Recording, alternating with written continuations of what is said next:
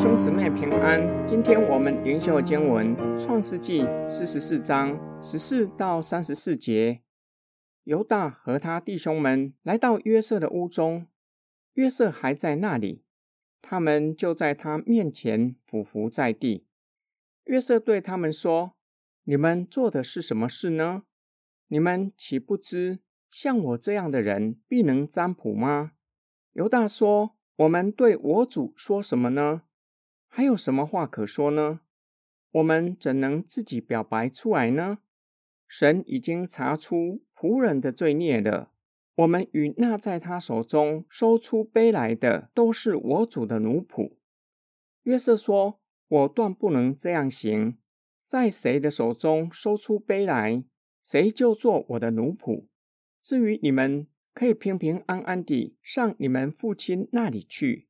犹大挨近他说：“我主啊，求你容仆人说一句话给我主听，不要向仆人发烈怒，因为你如同法老一样。我主曾问仆人说：你们有父亲有兄弟没有？我们对我主说：我们有父亲，已经年老，还有他老年所生的一个小孩子。”他哥哥死了，他母亲只撇下他一人。他父亲疼爱他。你对仆人说：“把他带到我这里来，叫我亲眼看看他。”我们对我主说：“童子不能离开他父亲，若是离开，他父亲必死。”你对仆人说：“你们的小弟兄若不与你们一同下来，你们就不得再见我的面。”我们上到你仆人我们父亲那里，就把我主的话告诉了他。我们的父亲说：“你们再去给我提些粮来。”我们就说：“我们不能下去。我们的小弟兄若和我们同往，我们就可以下去。因为小弟兄若不与我们同往，我们必不得见那人的面。”你仆人我父亲对我们说。你们知道我的妻子给我生了两个儿子，一个离开我出去了。我说他必是被撕碎了。直到如今，我也没有见他。现在你们又要把这个带去离开我。倘若他遭害，那便是你们使我白发苍苍、悲悲惨惨的下阴间去了。我父亲的命与这童子的命相连。如今。我回到你仆人我父亲那里，若没有童子与我们同在，我们的父亲见没有童子，他就必死。这便是我们使你仆人我们的父亲白发苍苍、悲悲惨惨的下阴间去了，因为仆人曾向我父亲为这童子作保，说我若不带他回来交给父亲。我便在父亲面前永远担罪。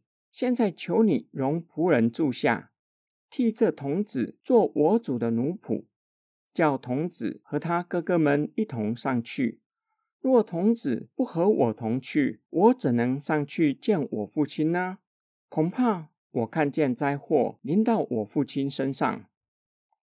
犹大可以说是卖约瑟的主谋。这次以色列家面临重大的事件。犹大愿意承担责任，一行人回去见约瑟。约瑟告诉他们，那是他占卜用的杯。像他这样的人，岂有不知的事呢？犹大回答约瑟：“他们不再为自己辩驳，神已经查明他们的罪孽，极有可能只卖约瑟的罪。如今神向他们追讨，愿意与便雅悯一同受苦，做约瑟的仆人。”约瑟告诉他们，他是明事理的，不会不分青红皂白。已经在卞雅敏的袋子里收到银杯，卞雅敏就必须做约瑟的奴仆。犹大告诉约瑟，先前吩咐他们要将卞雅敏带来，就已经表明卞雅敏不能够与父亲分开。他们的父亲在他们再三恳求之下，才让他们。把最小的弟弟带来，父亲再三的叮咛，这孩子的哥哥出去后被撕裂了，直到如今没有见过他。现在这孩子若是有三长两短，就是让父亲悲悲惨惨的下阴间。犹大最后说道：“他为卞雅敏作保，若是不能够将他带回到父亲的身边，便在父亲的面前永远担罪，愿意代替卞雅敏做奴仆，让卞雅敏和其他的兄长一同回去。”今天经文的默想跟祷告，约瑟告诉兄长，他岂是是非不明，将不公义的刑罚加在无辜者的身上。